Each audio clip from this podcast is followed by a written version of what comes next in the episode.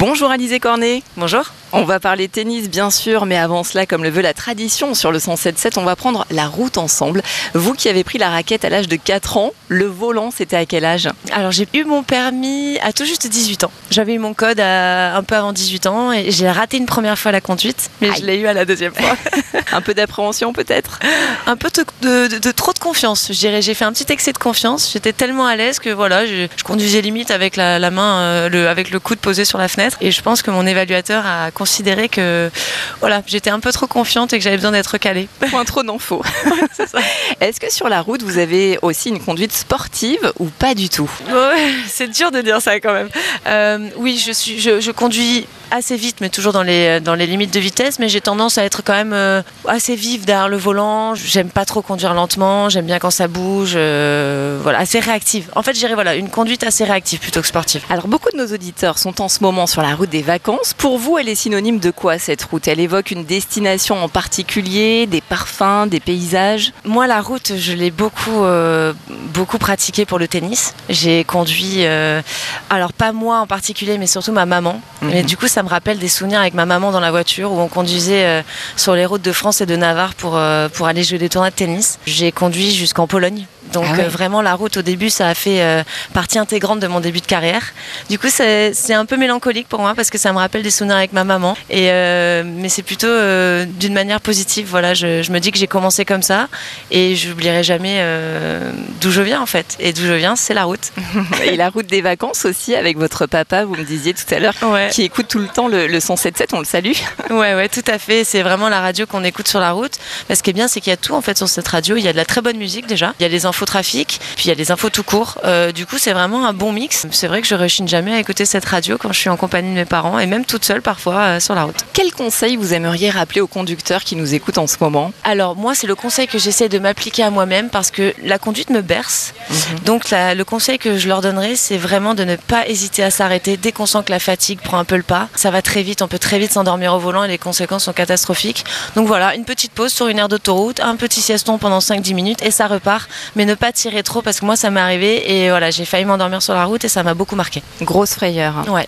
Vous qui pratiquez la méditation à Lisée Cornet depuis plusieurs années. C'est quelque chose que vous pouvez utiliser, ça, lorsque vous avez des, longs trajets à faire aussi? Alors la méditation, c'est quelque chose que je fais plutôt le matin en me réveillant. Mais c'est vrai qu'en fait, le principe de la méditation, qui est de rester ancré dans le moment présent, euh, fait qu'en fait, quand on a une, par exemple une longue route à effectuer, on s'impatiente pas trop en fait, puisqu'on vit le moment présent. Donc par exemple, ça peut être euh, admirer les paysages sur le côté ou vraiment être euh, dans son moment présent, dans sa conduite, et ça rend les choses agréables en fait, parce que parfois, quand voilà, quand on enchaîne les kilomètres, on peut ne plus en voir le bout, on peut s'impatienter. Et moi, la méditation, ça m'aide vraiment justement à, calmer cette impatience et à vivre le moment présent à fond. Et parfois, même sur la route, il y a de jolies choses à voir. On peut écouter la musique, on peut vraiment se retrouver avec soi-même derrière le volant et ça en devient un moment agréable. Alizé Cornet, du haut de vos 33 ans, vous avez un parcours impressionnant. Déjà 66 tournois du Grand Chelem consécutifs à votre actif et encore une sacrée année. Oui, alors cette année, je joue un petit peu moins bien que l'année dernière où j'avais vraiment une, année faste. Euh, mais bon, c'est normal, dans une carrière, il y a des hauts et des bas. Et c'est vrai que c'est très très très difficile de rester au plus haut niveau pendant, euh,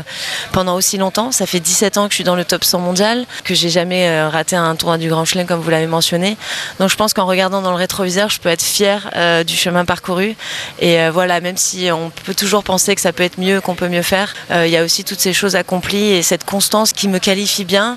c'est quand même quelque chose de, de fort à 33 ans d'être encore à ce niveau-là, sans pépin physique. Je suis très contente de ma carrière et voilà, j'espère que ça va continuer encore un petit peu. Bon, on espère aussi. Alors c'est l'été, vacances en vue, mais quels sont vos prochains tournois, vos, prochains challenges? Prochain gros challenge, c'est euh, l'US Open, qui est euh, fin août. C'est donc le dernier grand chelem de la saison. Et donc ce sera mon 67e d'affilée, si j'ai bien fait les comptes, parce que même moi je m'y perds là-dedans. Pas évident. Euh, pas évident. Et voilà, et puis après, moi je ne vais pas faire la tournée asiatique en, en, septembre parce que je refuse de retourner en Chine pour l'instant. Donc je reprendrai ma saison en octobre, et puis après il y aura la Fed Cup où je vais encore défendre les couleurs de la France euh, en Espagne. Voilà, c'est un peu les deux, les deux événements de cette fin de saison. Et les JO 2024 à Paris, on y pense? Alors, on n'y pense pas trop.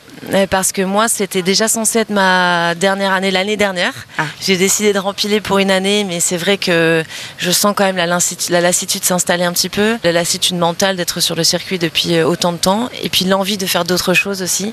Donc pour l'instant, je prends vraiment les choses euh, comme elles viennent. Je sais que je vais finir la saison jusqu'en novembre, et peut-être que je repartirai sur une, une prochaine saison, mais rien n'est sûr encore. Donc pour l'instant, les jeux, c'est un petit peu loin. Alors malgré un emploi du temps sportif bien chargé, vous avez trouvé le temps d'écrire votre premier roman. Il est sorti il y a quelques mois. L'écriture vous a fait prendre du recul. C'était une respiration nécessaire? Alors, euh, pas forcément. Je l'ai pas pris comme une comme quelque chose pour m'éloigner du tennis. C'est juste que hum, écrire a toujours été ma passion depuis que je suis toute petite. Et euh, après avoir écrit un, un premier bouquin sur le tennis, qui était un peu un carnet de bord autobiographique où euh, je faisais découvrir au lecteur les les coulisses finalement d'une d'une vie d'athlète de haut niveau, j'ai voulu me lancer le challenge d'écrire un roman. Et donc c'est ce roman-là qui s'appelle La valse des jours, qui a été publié euh, chez Flammarion euh, l'année dernière en 2022 et qui est sorti en poche euh, cette année C'est ça. Euh, qui m'a vraiment, par contre, là, euh, transporté de joie parce que c'était euh, un rêve d'enfant d'écrire un roman qui n'a aucun rapport avec le tennis et qui a eu des critiques vraiment dithyrambiques. Donc j'étais très très fière de ça et de l'écrire en pleine carrière en plus pendant que je faisais mes voyages et que je jouais ma, ma, carrière de tennis. Je sais pas trop par quel miracle j'ai réussi à faire ça, mais je pense que j'aime tellement écrire que voilà, c'est une passion et finalement, bah, ça, ça s'est fait comme ça et j'en suis très fière. Alors la valse des jours, une histoire de femme inspirée par l'histoire de votre famille. Ouais, ouais, c'est inspiré de entre guillemets de faits réels, même si ça a été quand même euh, romancé en grande partie. Mais euh, c'est l'histoire de l'enfance de ma mère et de ma tante et de la vie de ma grand-mère, donc qui a une vie assez chaotique euh, avec beaucoup de rebondissements, avec des problèmes qui sont toujours d'actualité, mais qui l'étaient encore plus dans les années 70, 60-70 pour les femmes, les problèmes d'émancipation, les alcools dans les ménages et, tout ce qui s'en suivait. Donc j'ai dû vraiment me plonger dans ce monde des années 60-70 pour essayer de recréer du mieux possible cette ambiance-là. Et puis en plus, le roman se déroule à Nice, dans ma ville de cœur, dans la ville dans, laquelle je suis née. Et euh, du coup, ça a été un, un bonheur euh, fantastique d'écrire ce livre et ça m'a permis vraiment de renouer ce lien avec ces, ces femmes de ma vie et d'apprendre à mieux les connaître à travers ce roman. C'est ça, c'est un hommage aux femmes de votre vie et la morale de ce livre est basée sur la résilience, le fait que l'on peut toujours rebondir et faire de, de nos failles une force. Ouais, et c'est ce que moi j'applique, euh, ce que j'essaie d'appliquer sur le terrain à, à ma, à ma manière euh, dans le sport, c'est voilà, ne jamais se laisser abattre, euh, y croire jusqu'au bout, euh, ne jamais baisser les bras. Et je pense que dans le sport, c'est quand même une morale qui, euh, qui permet de gagner pas mal de matchs et surtout qui force le respect. Et vous avez déjà d'autres envies d'écriture, j'imagine. Tout à fait. Alors euh, là, je bosse déjà sur le, mon troisième roman. Le, le- le deuxième est déjà écrit, mais je pense qu'on on va plutôt publier celui que je suis en train d'écrire en ce moment. Et on, on va essayer avec mon éditrice de partir sur une publication en courant 2024, du coup, donc l'année prochaine. Donc on devrait le, le voir en librairie très bientôt. J'espère. J'espère que les gens euh, aimeront celui-là autant qu'ils ont aimé La valse des jours. Bon, bah votre euh, nouvelle carrière, en tout cas, est, assurée. Ouais, on va dire que j'ai une reconversion avant de la fin de ma carrière, ce qui est, je fais un peu les choses pas dans les temps, mais au final, euh, voilà, tant que je fais ce que j'aime, pour moi, il n'y a pas de bon, time, de bon ou de mauvais timing. Il faut, il faut jamais reculer devant les challenges et c'est ce que j'ai fait. Donc, euh, tant que j'arrive à m'y retrouver et à trouver le temps de faire les deux et à y prendre du plaisir, c'est tout ce qui compte. Merci beaucoup, Alizé Cornet, d'avoir voyagé avec nous. On vous souhaite un très très bel été. Merci à vous. Bonnes vacances.